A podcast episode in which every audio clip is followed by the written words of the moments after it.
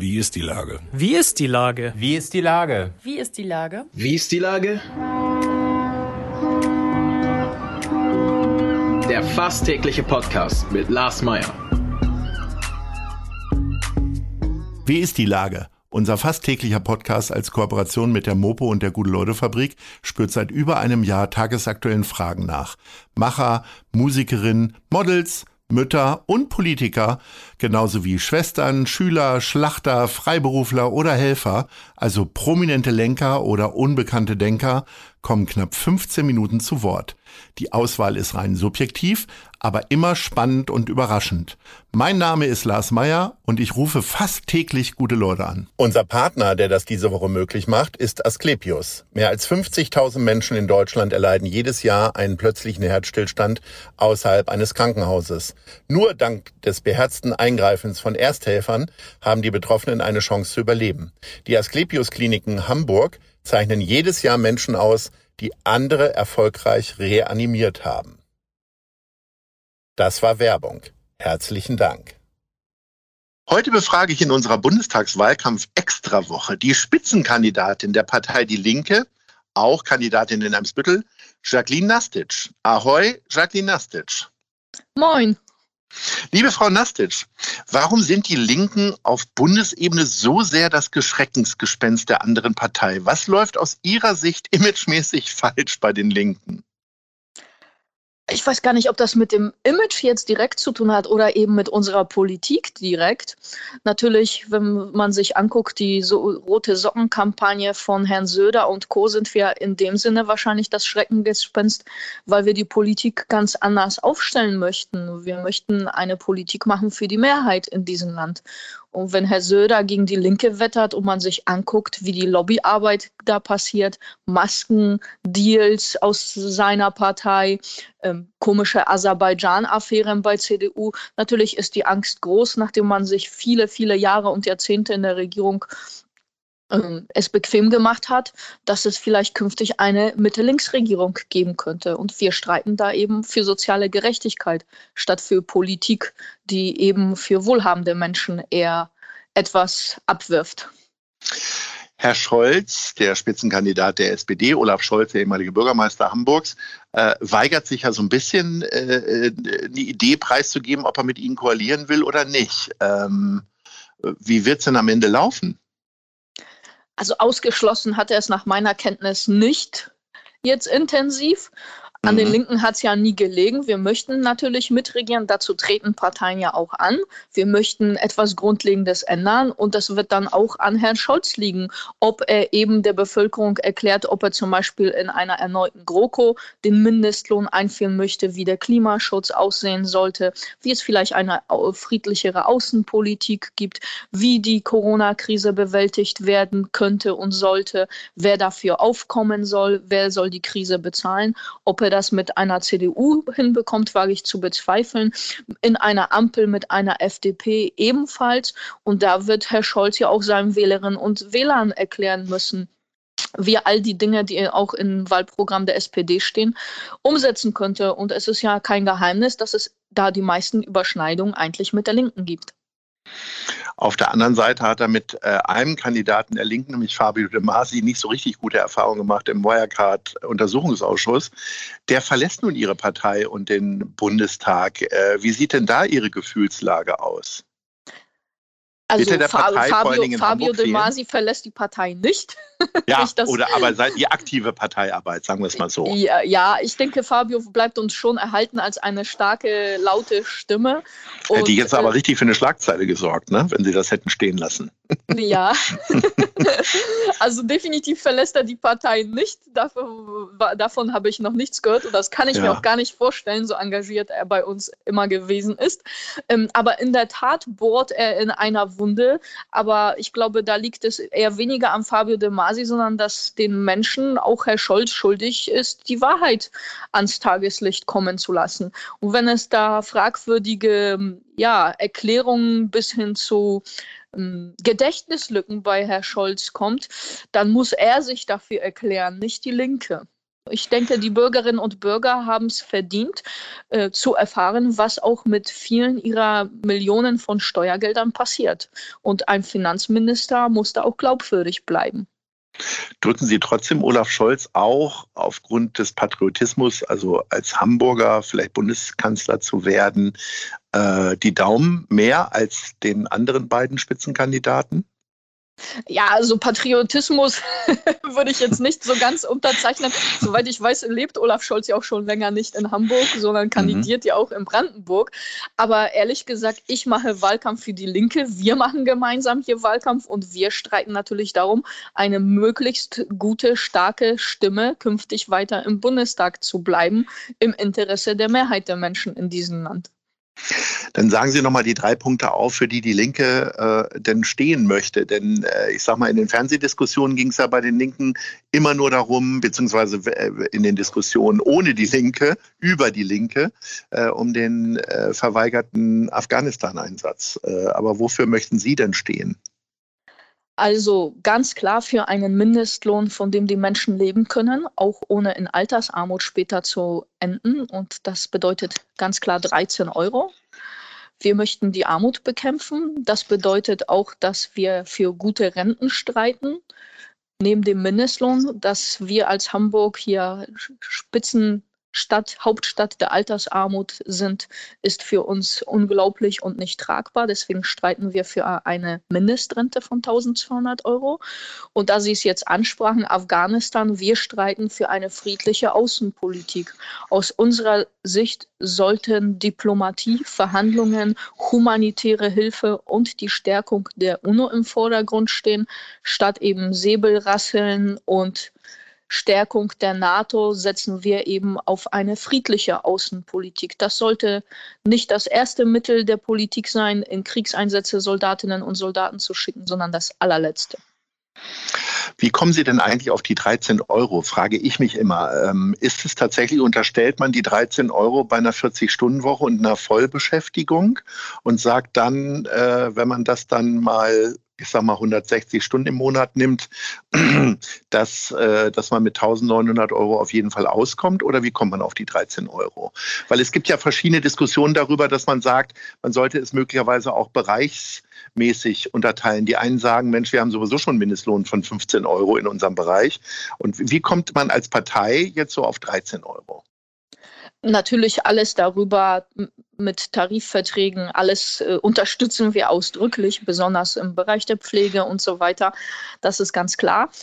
Auf 13 Euro kommen wir aus einem sehr einfachen, aber extrem wichtigen Grund. Man muss heutzutage 45 Jahre durchgehend 12,63 Euro verdienen, um später nicht im Altersarmut, in Grundsicherungsbezug zu landen.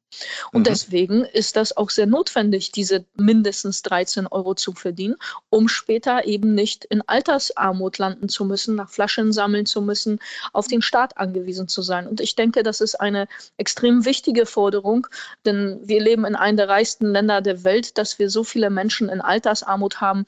Übrigens äh, haben wir auch einen Rekordhoch äh, an Grundsicherungsempfängerinnen und Empfängern seit Einführung Anfang der 2000er Jahre. Es läuft grundlegend etwas schief. Wir haben den größten Niedriglohnsektor in Westeuropa und äh, da haben wir als Linke einen anderen Anspruch. Wir möchten gerne dass die Menschen von ihrer Arbeit gut leben können und später auch nicht in Altersarmut enden. Das sind alles globale Forderungen, die Sie da ja aufgestellt haben, für die Sie stehen wollen. Gibt es denn auch so Hamburg-spezifische Sachen? Ich sage mal, äh, ich habe das in diesen Gesprächen schon zwei, dreimal angesprochen. Das Duo Kruse und Kaas haben ja über viele Jahre immer mal wieder äh, tolle Projektförderungen nach Hamburg geholt, zum Unmut wahrscheinlich anderer äh, Metropolen. Ähm, gibt es für Sie da auch etwas, wo Sie sagen, da will ich die Hamburg-Karte hochhalten in den unterschiedlichsten Bereichen? Ja, also ich, wir engagieren uns als Linke und auch ich auch außerhalb der, der Parlamente für bezahlbares Wohnen zum Beispiel. Auch in Eimsbüttel ein großes Problem. Da unterstützen wir, unterstütze ich in Hamburg die Initiative Keine Profite mit Boden und Miete. Die wahrscheinlich nächstes Jahr einen zweiten Anlauf haben wird für ein Volksbegehren. Das unterstützen wir ausdrücklich, das Anliegen, weil viele Menschen sich eben Wohnen hier in Hamburg nicht mehr leisten können, verdrängt werden aus ihren Stadtteilen in den Randbezirk bis hin eben außerhalb von Hamburg. Da sind wir, bin ich sehr aktiv. Ähm, und vielleicht ein anderes Anliegen, die Initiative Keine Rüstungsexporte über den Hamburger Hafen. Hamburg hat eine Verfassung, in dem sie sich auch erklärt hat zu einer Stadt, die Mittlerin für den Frieden zwischen den Völkern ist. Aber Hamburg ist auch Umschlagplatz für Rüstungsexporte in alle möglichen Staaten der Welt. Das weiß ich auch, weil ich das regelmäßig für Hamburg abfrage über den Bundestag. Und eben, ob es in Kolumbien ist, ob es die Türkei ist, ob es Vereinigte Arabische Emirate sind, die in Jemen einen verheerenden Krieg führen. Überall auf der Welt, das weiß man, wird mit deutschen Waffen gekämpft und es sterben auch dadurch Menschen dort. Und da ist ganz klar für mich als Linke, das möchten wir nicht. Wir möchten im Sinne unserer Verfassung Mittleren für den Frieden zwischen den Völkern uns einsetzen. Statt eben Waffen in die Welt zu schicken, würden wir eher gerne humanitäre Hilfe, Entwicklungshilfe aus Hamburg in die Welt schicken. Von mir aus Ärzte, Pflegekräfte. Ich denke, die größte Bedrohung derzeit ist nicht ein anderes Land gegen Deutschland oder gegen uns als Hamburgerinnen und Hamburger, sondern das Virus gerade. Ähm, was wirklich ja auch anstrengend ist, ist ja Wahlkampf. Äh, ich sehe das ja tatsächlich immer nur von außen, wie Leute bei Wind und Wetter und vor allen Dingen auch bei Hamburger Wetter unterm Sonnenschirm stehen, die dann immer zu Regenschirmen umfunktioniert werden. Wie viel Spaß macht Ihnen das denn? Ist Sehr es, viel. Ist es tatsächlich dieses Ziel, in den Bundestag zu kommen? Ist das tatsächlich Lohn genug, sich dann bei Wind und Wetter überall hinzustellen und sich möglicherweise auch mal ein paar Körbe einzufangen? Also ich stehe ja nicht nur an Infotischen oder bei ja, Kundgebungen äh, im Wahlkampf draußen, aber jetzt natürlich viel, viel mehr. Es ist jetzt sehr, sehr viel. Und ja, heute ist das Wetter sehr regnerisch. Ich war auch schon unterwegs zu Interviews, aber es macht natürlich Spaß, wenn man sehr, sehr vielen unterschiedlichen Menschen begegnet. Und es entwickeln sich auch ganz tolle Gespräche. Und mich freut das auch immer wieder, wenn ich auf Veranstaltungen bin oder Kundgebungen oder am Infotisch oder auch beim Haustürgespräch, dass einige sagen, ach toll, ich bin extra wegen Ihnen hergekommen oder es freut mich, dass sie bei mir anklopfen, anklingeln.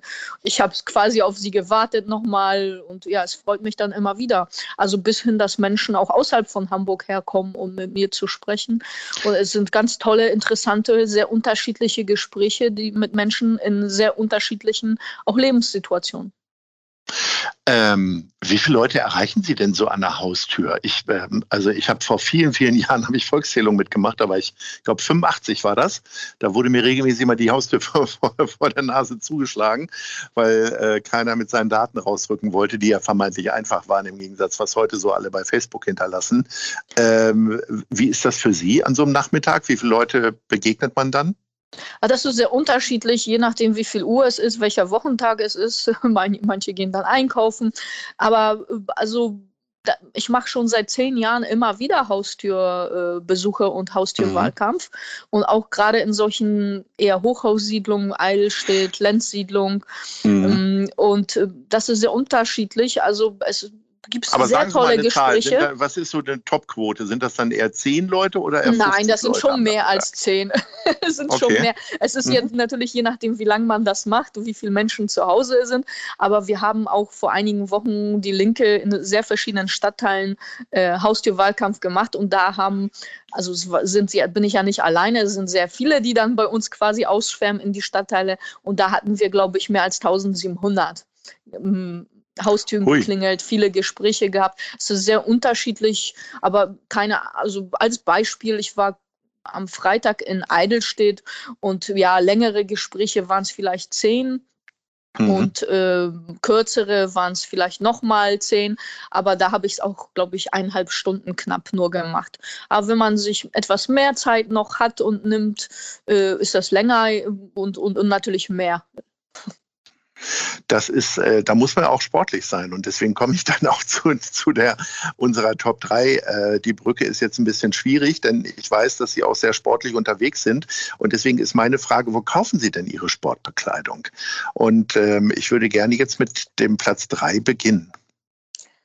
Ja, also vielleicht, um es äh, vorwegzunehmen, ich versuche darauf zu achten, Fairtrade-Produkte zu kaufen.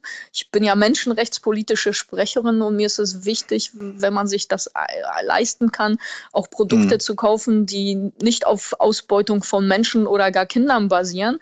Ähm, es gibt ein Haus, wo ich öfter auch wirklich auch einkaufe, das regional ist. Das ist das Sporthaus am Tibak wo mhm. ich in der Nähe lange gewohnt habe. Da gehe ich sehr gerne hin, auch um lokal nochmal die Besitzerinnen mhm. zu unterstützen. Und ansonsten kaufe ich ab und zu auch online. Platz zwei. Ja, genau. Online so. Mhm. Online, ähm, also da, da eher, da eher, also gerade jetzt unter Corona natürlich online. Also mhm. es gibt eine Marke, ich mache auch Yoga übrigens und Hula Hoop mhm. gerne. Ähm, Hula Hoop? Okay. Ja, da waren doch letzten Sommer Monaten. irgendwann die Ringe ausverkauft, ne? Ja, also ich mache Haben Sie auch für gesorgt? also ich mache seit einigen Monaten gerne Hula Hoop ähm, mhm. und ähm, da ist natürlich so Yoga-Kleidung äh, auch angebrachter und da ist Mandala ein guter Fairtrade-Produktanbieter mhm. und und nicht zuletzt vielleicht auch Sportschuhe mit den drei Streifen. Ähm, Adidas heißen die, glaube ich. Ja. genau, da kann man auch in die Innenstadt, in die City natürlich fahren. Dort haben sie mhm. auch einen Store. Sehr schön. Frau Nastic, äh, das war's mit uns beiden Sportskanonen. Ähm, ich danke recht herzlich für das Gespräch, wünsche Ihnen alles Gute und vor allen Dingen eine gute Kondition. Ahoi. Haben Sie vielen Dank, einen schönen Tag Ihnen. Tschüss. Tschüss. Dieser Podcast ist eine Produktion der Gute-Leute-Fabrik und der Hamburger Morgenpost.